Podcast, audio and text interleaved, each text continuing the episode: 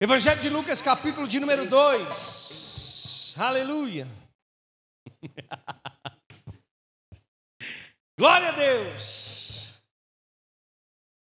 Quantos tem aqui da parte do Senhor promessas? Três.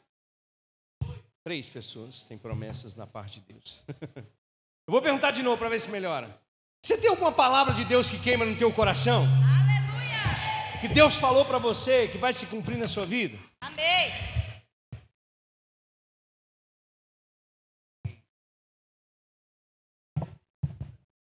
Glória a Deus.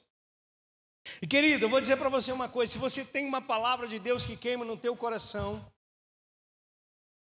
o que você precisa até essa palavra ser concretizada na tua vida é uma consciência de que a perseverança vai fazer parte da tua vida. Amém? Até o cumprimento das promessas de Deus em nós, irmãos, através de nós e por nós, nós precisamos perseverar, nós precisamos ter constância, amém? Você sabe que nós vivemos nos tempos mais fáceis da face da terra, né? Hoje, irmãos, a gente tem tudo que a gente, que a gente precisa na palma das mãos da gente. Mas o que menos nós temos hoje em dia é constância. O que menos nós temos hoje em dia são pessoas que conseguem perseverar até algo se cumprir. E eu quero deixar uma palavra no teu coração nessa noite, porque eu quero ver você chegar um dia perto de mim e dizer assim, pastor, eu ouvi aquela palavra e eu permaneci firme na palavra que eu recebi de Deus e está aqui a promessa se cumprindo na minha vida. Agora, para a gente Perseverar, irmãos, existem alguns ingredientes na nossa vida. Amém? Eu quero ler a história de, de dois personagens que se fala muito pouco sobre eles, mas que nós podemos extrair muitas coisas boas e muitas coisas que vão alimentar a nossa fé e que vão fazer com que a nossa fé cresça ainda mais em Deus. Pode dizer amém? Na realidade, eu vou falar sobre Simeão e Ana. Vocês conhecem a história dos dois?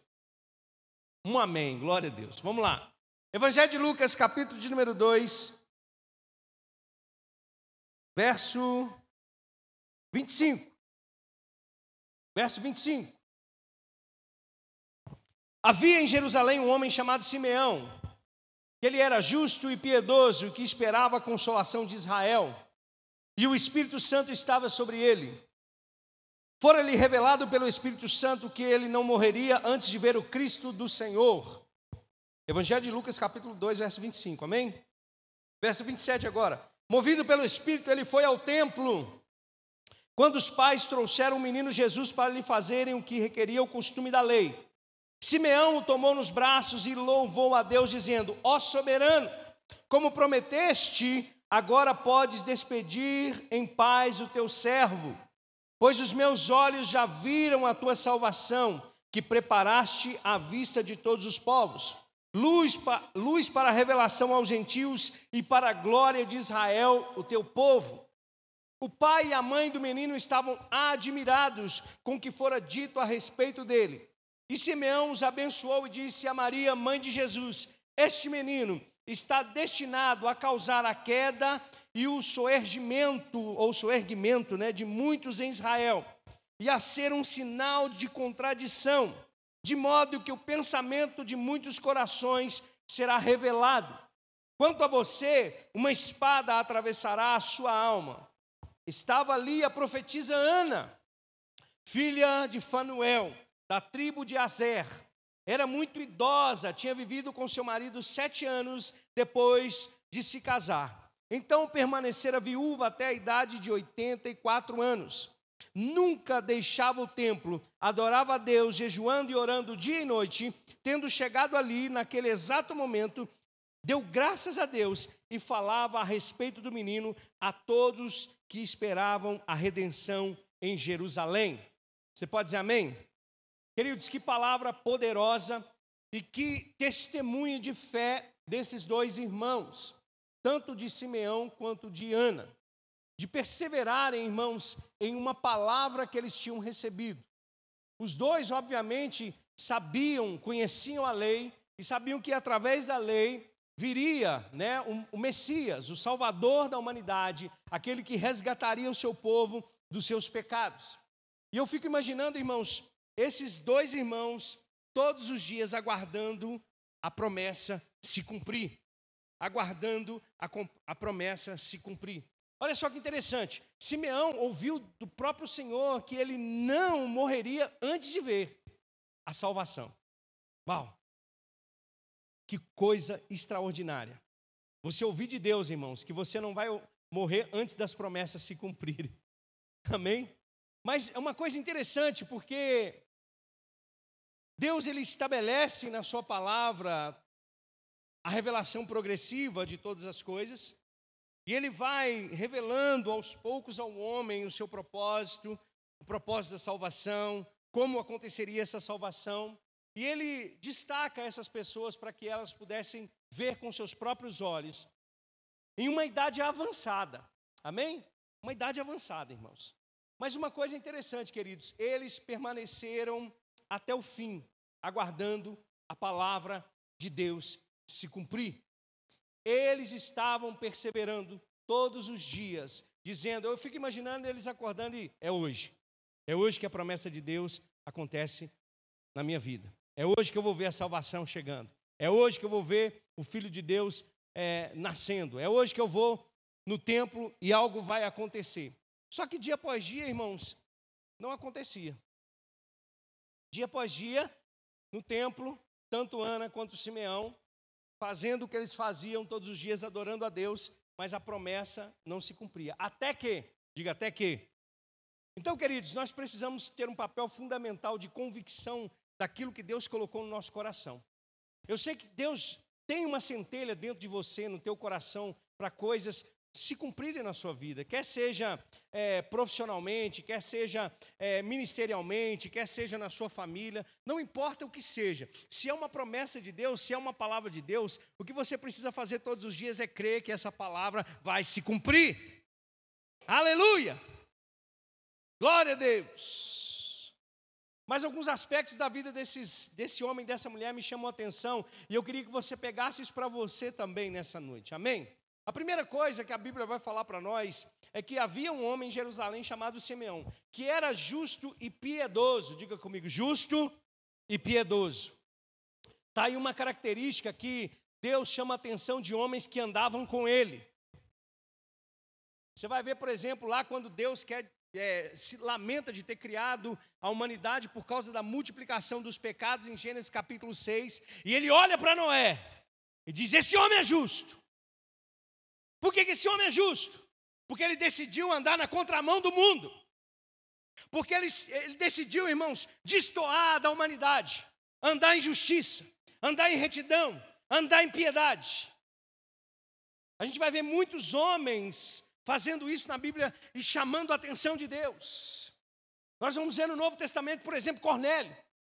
Um homem, irmãos, que a própria Bíblia diz que as esmolas que ele dava chegava diante de Deus como uma espécie de oração, de adoração. Então, querido, até a promessa se cumprir, o que nós precisamos fazer é caminhar com Deus, é andar com o Senhor todos os dias. É como o pastorzão Elbert diz: pegar na mão de Deus e dizer: Senhor, não larga da minha mão até a promessa se cumprir. Agora, tem uma característica, irmãos, daqueles que andam com Deus: eles são justos. Eles não se conformam com o pecado, eles não se conformam com a mornidão espiritual, eles não se conformam com esse mundo, irmãos. O justo é assim. E eu penso, queridos, homens que não tinham nascido de novo ainda, e chamavam a atenção de Deus, e tiveram do próprio Deus promessas para se cumprir na vida deles. Eles tiveram o prazer, irmãos, de colocar o Salvador do mundo nas suas mãos. Oh, aleluia! Não tenha medo, querido, porque você tem promessa de Deus, porque você tem coisa de Deus para acontecer na tua vida, e Satanás vai vir tentar tirar você do foco, Satanás vai tentar tirar você do lugar de justiça de Deus, Satanás vai tentar tentar você para você cair no pecado, não ceda às tentações do diabo. Eu fico pensando todos os dias, Simeão chegando junto com Ana, dizendo: Ei, irmã, tá difícil, né? Estou com as dores aqui, mas nós estamos juntos. E o povo dizendo, lá, lá vai os dois. Todo dia se fala de um tal de menino que vai nascer, de um Salvador, e até hoje nada. É assim com os crentes, irmão. Às vezes você está lá no seu trabalho e você está trabalhando honestamente, fazendo as coisas conforme a vontade de Deus para a sua vida, e vem um, um sorrateiro tentando tirar você do lugar, te oferecendo algo que está fora do padrão do, da justiça de Deus. Permaneça fiel, querido. Aquele que prometeu, ele vai completar a obra na tua vida. Você não precisa ceder às tentações do diabo, às falácias do mundo, e nem aqueles que julgam você por aquilo que você crê. Aleluia! Ele era, irmão, justo e piedoso. O que é piedoso? É viver uma vida de fidelidade a Deus. É viver uma vida, irmãos, que testemunha o poder de Deus. Está aí a diferença daqueles que são constantes. Eles vivem a justiça de Deus, mas vivem piedosamente. Eles estão prontos para servir a Deus, eles estão prontos para servir o irmão, eles estão prontos para servir o próximo, eles estão prontos até mesmo para entregar a sua própria vida. Aleluia! Oh, glórias! Eu quero dizer para você, querido, que se você se posicionar em fé na palavra de Deus na sua vida, querido, o diabo pode se levantar, as pessoas podem falar contra você, mas se você permanecer fiel àquilo que ele colocou no teu coração, se está queimando dentro de você, permaneça firme, crendo que a promessa vai se cumprir, meu irmão. Eu tenho promessas da parte de Deus. Eu tenho coisas que queimam no meu coração, meus irmãos, e eu sei, porque sei que é da parte de Deus e vai se cumprir. Então o que eu faço, irmãos? Eu faço a minha parte. Nós não somos perfeitos, mas eu vou dizer para você, 2 Coríntios 5, 21, aquele que não conheceu o pecado, Deus o fez pecado por nós, para que por meio dele nos tornássemos a justiça de Deus. Nós não somos mais como os do mundo, irmãos. Eu não preciso falar como o mundo fala. Eu não preciso me vestir como o mundo veste. Eu não preciso agir como o mundo age. O mundo, irmãos, tem coisas que não conhece ao nosso respeito ao respeito de Deus, porque são naturais. E as coisas naturais não discernem as coisas espirituais, mas você discerne bem porque você nasceu de novo. Então você pode acordar todos os dias crendo, as promessas de Deus vão se cumprir na minha vida e nada vai me tirar do lugar da bênção de Deus. Vou andar em justiça, vou andar em retidão, vou andar em fidelidade ao Senhor. Queridos, o diabo tem roubado isso da nossa vida, irmãos, a fidelidade a Deus. Os crentes já não querem mais cultuar a Deus, irmãos. Os crentes já não querem mais servir a Deus. Os crentes já não querem mais honrar a Deus colocam, irmãos, diante de Deus as coisas do mundo. Ah, porque está difícil. Querido, deixa eu dizer para você: você tem um Deus que criou todas as coisas, Ele te chama de filho, e você pode dizer, meu pai, aleluia. Você vai ter medo de quê, meu irmão? Mas o diabo tem, tem entrado, irmãos, ferozmente para tentar nos impedir de alcançar o lugar da promessa. Nós não podemos, irmão, ceder. Não ceda. Não ceda. Você tem uma palavra, não ceda. Não deixe essa palavra de lado. Volte, querido. Traga à memória aquilo que te traz esperança. Volte, volte. Não retroceda daquilo que Deus te colocou. Não volte para trás. Então, uma das características de Simeão é que ele andava na presença de Deus. Nós precisamos andar na presença do Senhor Jesus. Sabe, queridos, aqueles que andam na presença de Deus se desviam do mal. Amém? Se desviam do mal. O mal vem, mas você se desvia. Provérbios 16, 17 diz: O caminho dos retos é se desviar-se do mal, e o que guarda o seu caminho preserva a sua alma. Esse homem estava fazendo isso. Ele podia ter largado de lado, irmãos, e viver a vida dele, mas todos os dias ele estava esperando a promessa de Deus se cumprir, perseverando, vivendo justamente e piedosamente sobre essa terra. Aleluia. eu vou falar uma coisa aqui. eu quero declarar que Deus vai olhar para você nesses dias e você vai estar chamando a atenção dele, porque você está andando justa e piedosamente sobre essa terra. Eu gosto muito, irmãos, do que Jesus fala para Natanael. Jesus chega diante de Natanael, Natanael dá uma besteirada lá, fala uma coisa besta lá de Jesus. Mas Jesus fala de Natanael: aqui há um israelita em quem não há dolo.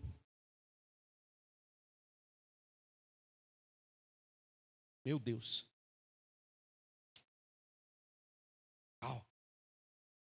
É tempo, irmãos, de nós vivermos isso. É tempo de nós estarmos caminhando com Deus, na presença de Deus, justa e fielmente. Consequentemente, as promessas se cumprindo nas nossas vidas. E as pessoas que estão ao nosso redor vendo o que Deus está fazendo. Aleluia.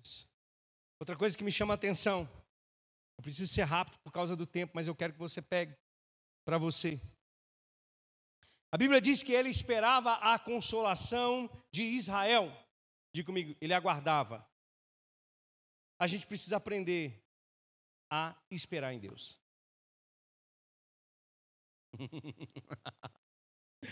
Oh, Jesus, diz assim: fala, Deus. Mas é, irmãos, qual é o maior exemplo de fé? Descansar. Descansar. Eu tenho meditado muito em Hebreus, e a palavra de Hebreus é descanso. Por que descanso? Descanso na obra de Cristo. Ele é o nosso descanso. Querido, você está em Cristo. A Bíblia diz, a Adriana chegou falando aqui, irmãos, ele fez tudo. Está consumado. Ele fez todas as coisas. Você sabe o que significa isso? Para nós, olha só para você ver a realidade da humanidade, irmãos para onde o mundo está indo, a cada dia mais distante de Deus.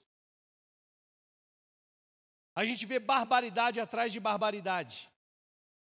Coisas que acho que nem lá em Sodoma e Gomorra acontecia. Não é verdade? O ser humano, irmão, se tornando animal, irracional inclusive, já nem pensa mais. Mas aí vem Jesus e sacrifica por nós.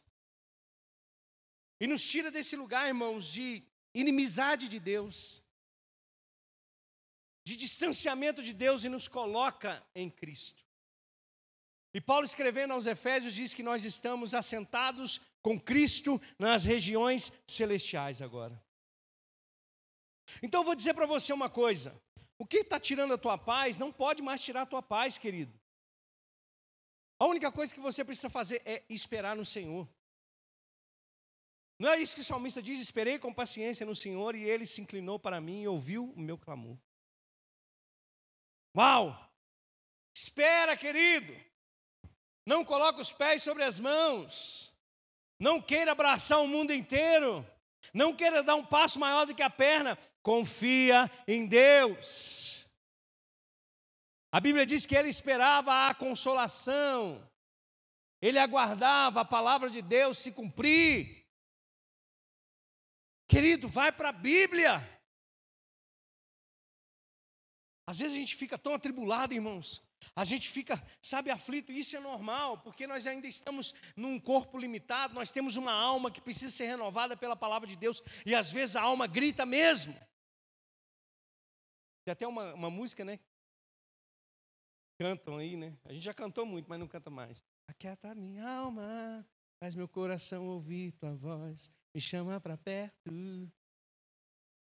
Nossa, mas foi ruim agora, hein? Meu Deus do céu. Mas, querido, você sabe o que você precisa fazer quando a sua alma está assim, abatida, angustiada? É ir para a palavra. Vai para a palavra.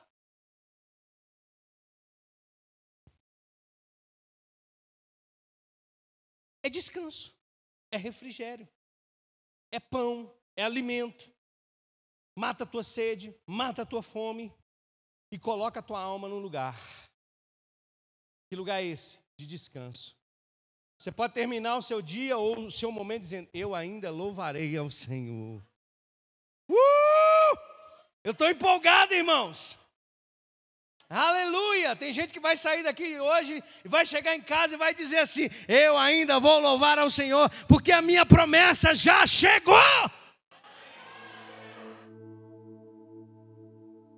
Já soltaram até o pad, é para me acabar logo.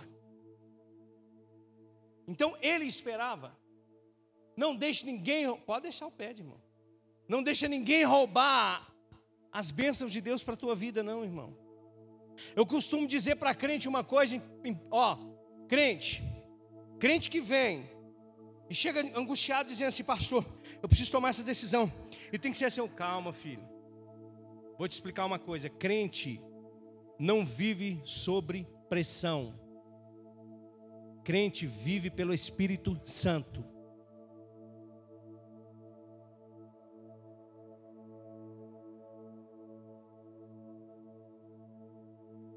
Eu preciso, eu preciso resolver. Ai, como é que eu faço? Eu vou por aqui, eu vou por aqui, eu vou por aqui. Aí o diabo vem já, ah, achei a brecha. Está desorientado.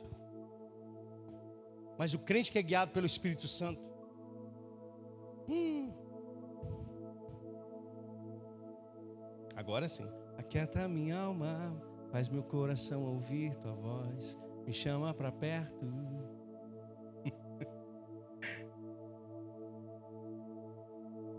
Eu não sei o resto da música. A Bíblia diz que há muitas vozes no mundo, e nenhuma delas sem sentido. Sabe quando sua cabeça fica assim, ó? Querido, você tem que. Amigo Espírito Santo, quero ouvir a sua voz. Eu não quero ouvir a voz do fulano, do ciclano, do beltrano, disso, daquilo das incertezas, da dúvida, da incredulidade, daquilo que eu tenho que fazer sob pressão. Eu quero ouvir o que o Senhor tem para me dizer. Quantas vezes esse homem foi pressionado, irmãos, a desistir? A largar esse negócio para um lado. Você não vai ver, meu filho, você já está gagá, velhinho. Já estamos até contratando a choradeira aqui para poder chorar no seu velório. E você sabe que tinha isso nessa época, né? Mas ele decidiu esperar a consolação de Israel. Eu quero ler um texto com você que está em Tiago, capítulo 1, verso 12, que diz: Bem-aventurado o homem que suporta com perseverança a provação. Bem-aventurado o homem que suporta com perseverança a provação, porque depois de ter sido aprovado, ele receberá a coroa da vida. Não é porque tem promessa que não vai ter prova, querido. Aí os amém diminui, né? Não é que tem uma jornada para você que não vão ter tribulações, que não vão ter intempéries, que não vão ter levantes. Mas bem-aventurado aquele que persevera na provação. Porque quando ele for aprovado, ele receberá a coroa da vida. E eu vou dizer para você: foi isso que Simeão recebeu. Ele recebeu. Aleluia. Terceira coisa que eu aprendo com Simeão aqui. Diga comigo, ele tinha o Espírito Santo. Passou, mas nem era nova aliança, mas ele tinha o Espírito Santo sobre ele. A Bíblia vai dizer, irmãos, ele tinha o Espírito Santo sobre ele. Estava sobre ele. Não estava dentro, mas estava sobre ele. Amém? Você consegue entender isso? Mas olha só, o Espírito Santo estava sobre ele. Quem é que te mantém de pé? É o Espírito Santo. Não é a tua força, querido. Não tente enfrentar tudo na força do teu braço. Não vá na frente, irmão, se o Espírito Santo não for. Foi isso que Jesus disse para os discípulos: Ficai em Jerusalém até que do alto sejais revestidos de poder. E eis que eu vos envio a promessa do meu Pai.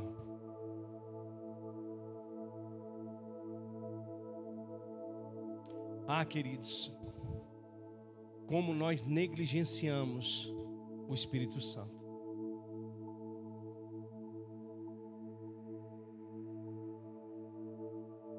Eu espero que você saiba o quanto ele é real. O quanto ele é real.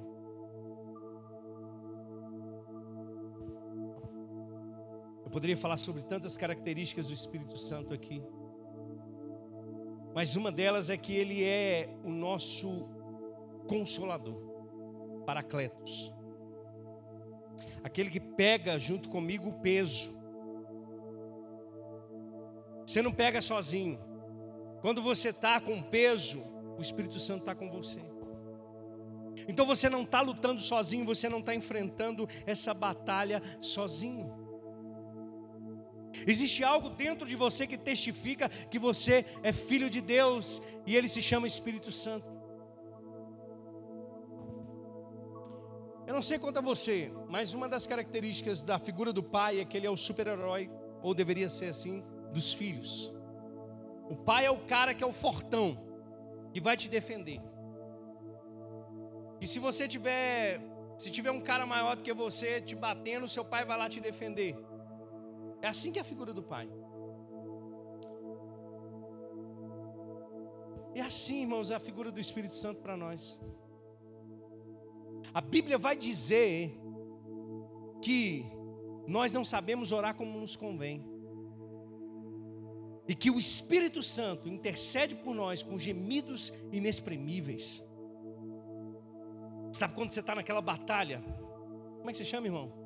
Jefferson. Sabe aquela batalha que você não consegue nem mais orar, que você não consegue, sabe que você está atribulado e não consegue nem mais, pra, não sabe para onde correr?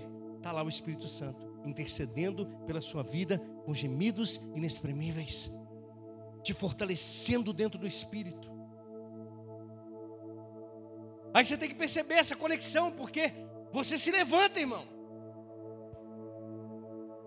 Da onde que sai o gás do crente, irmão? não é do, da cantina da igreja no final do culto, é do Espírito Santo de Deus.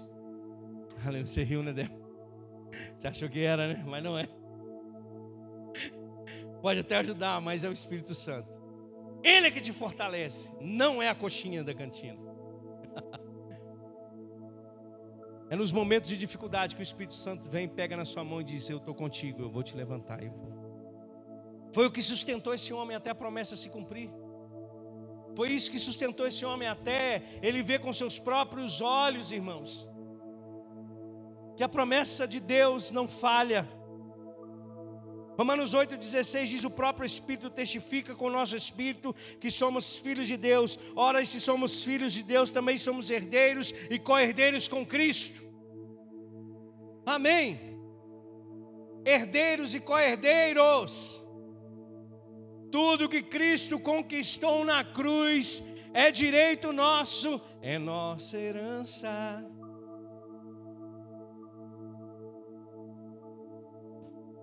Sabia que eu vou fazer aula de violão? Vocês, quando eu tiver bom, vocês vão ver. Eu já vou pregar com violão. Aí eu já vou. Cadê o Marquinhos? Tem não, né? Aí eu já vou emendar logo o louvor. Para você que não sabe, vamos ter aula gratuita de, de, violão aqui na igreja. Já tem não sei quantas pessoas já cadastradas aí. Se você quiser fazer, tem os horários. Procura aí, uh, me procura que eu te ajudo. Quatro. Outra coisa que me chama a atenção em Simeão, ele foi movido pelo Espírito e ele foi ao templo. Pode dizer amém? Quem te traz, irmãos, é o Espírito Santo. Pastor, mas como assim o Espírito Santo me leva à força? Não, querido. Ele só conduz o teu espírito ao lugar de perfeição. Movido pelo Espírito Santo, ele foi ao templo. Como nós vamos receber aquilo que Deus tem para nós, irmãos? Sendo movidos pelo Espírito Santo de Deus. é deixar a nossa vida na condução do Espírito Santo.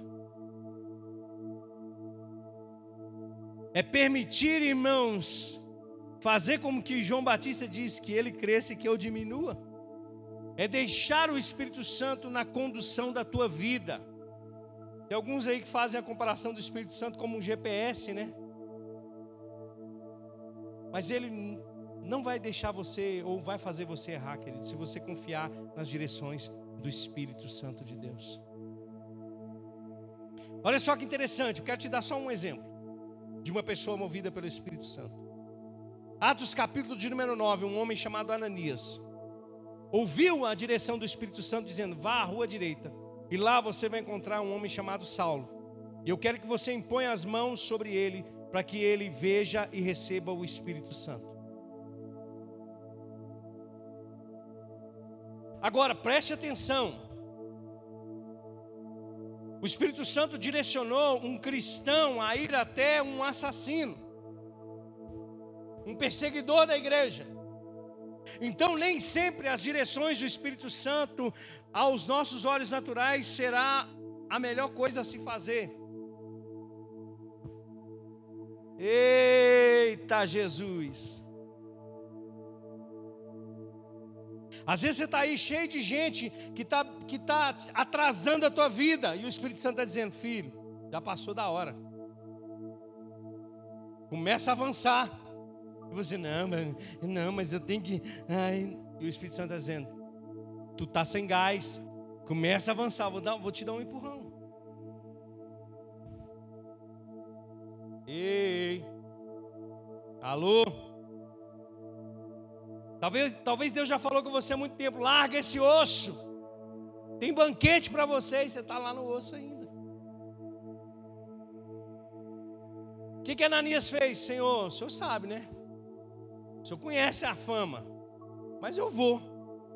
E o que, que aconteceu? Diga comigo, se cumpriu. E é assim, irmãos. Aqueles que são movidos pelo Espírito Santo, veem a palavra de Deus se cumprir. Aleluia. Eita. Você pode dizer amém? uh, quinta coisa interessante que eu aprendo com Simeão. E que eu acho que é uma das coisas que mais nós precisamos fazer. Falar da parte de Deus. Quem tem promessa, querido, também fala da parte de Deus. O nosso coração a nossa boca fala daquilo que o nosso coração está cheio. O que, que Simeão tinha no coração dele, irmãos? Para ele falar, diga comigo, ele tinha a palavra de Deus. Olha só o que Simeão disse: tomou-os nos braços e louvou a Deus, dizendo: Ó soberano, como prometeste, agora pode despedir-me em paz do teu servo, pois os meus olhos já viram a tua salvação, que preparaste à vista de todos os povos luz para a revelação aos gentios e para a glória de Israel, teu povo. Querido, vou te dar uma máxima: quer ver as coisas se cumprindo? Fale a palavra de Deus, não fale aquilo que você está vendo, fale a palavra de Deus. Ah, mas o meu casamento está uma desgraça. Não, ele pode até estar, tá, mas o meu casamento foi para a glória de Deus e vai continuar para a glória de Deus, e Deus vai sustentar o meu casamento até o fim. Ah, mas o meu filho é uma maldição. Não, Jesus Cristo já salvou meu filho, Jesus Cristo já resgatou meu filho, Jesus Cristo já trouxe meu filho para perto. Ah, mas o meu trabalho só tem gente atribulada. Eu declaro no nome de Jesus que eu serei uma luz naquele lugar. E as pessoas serão transformadas pela palavra de Deus. Mas a gente, irmãos, está com a promessa, mas está falando tudo ao contrário, tudo o oposto. Diga eu, vou falar a palavra de Deus. Você tem que falar a palavra, irmão. Amém? Estou terminando, tá? Agora eu deixei o último para Ana, que não, não é menos importante. A Bíblia diz que essa mulher já estava há 84 anos viúva. Preste atenção. 84 anos viúva. Os estudiosos dizem que ela deve ter casado aproximadamente com 14 anos. e que ela ficou viúva sete anos, ou seja, então essa mulher já tinha 105 anos de idade. E sabe o que ela estava fazendo? Jejuando, orando e adorando a Deus.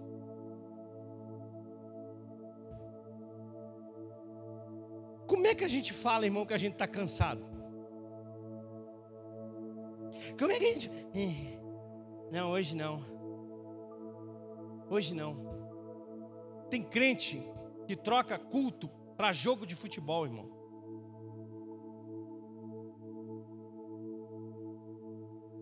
Tem crente que troca sala de oração para Big Brother Brasil.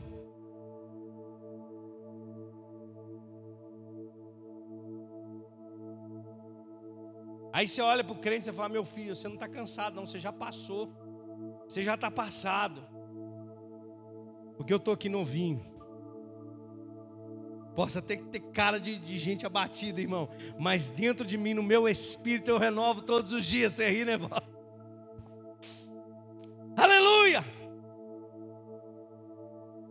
Eu fico imaginando, irmão. Será que eu chego no 105? Chego? Se Jesus não voltar antes.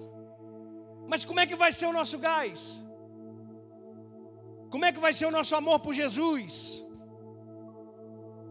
Como é que vai ser a nossa vida, irmãos? Preste atenção aqui numa coisa. Projete a sua vida daqui cinco anos. Se você não estiver amando mais a Jesus do que hoje, tem algo errado na sua vida. Aí você já projetou tudo: casa, carro, casamento, é, é, viagem para o exterior. E o amor a Jesus e a adoração, e o serviço.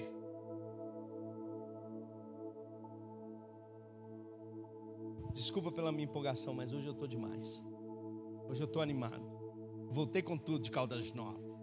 Depois de estar todo esfolado, aleluia.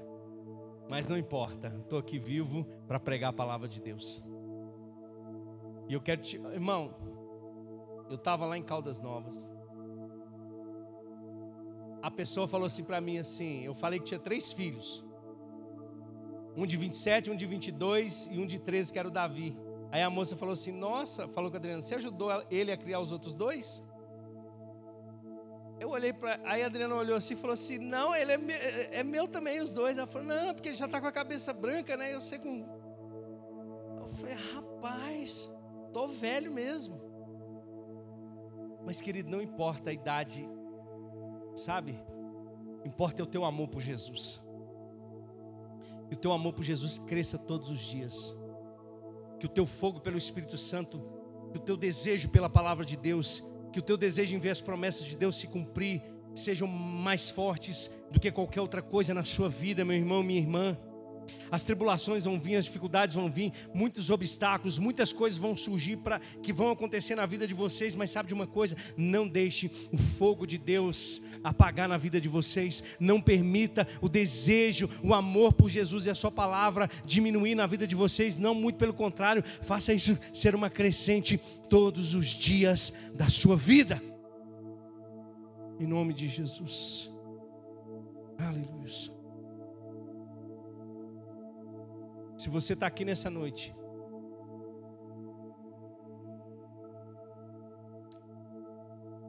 e percebeu que você precisa tomar uma posição,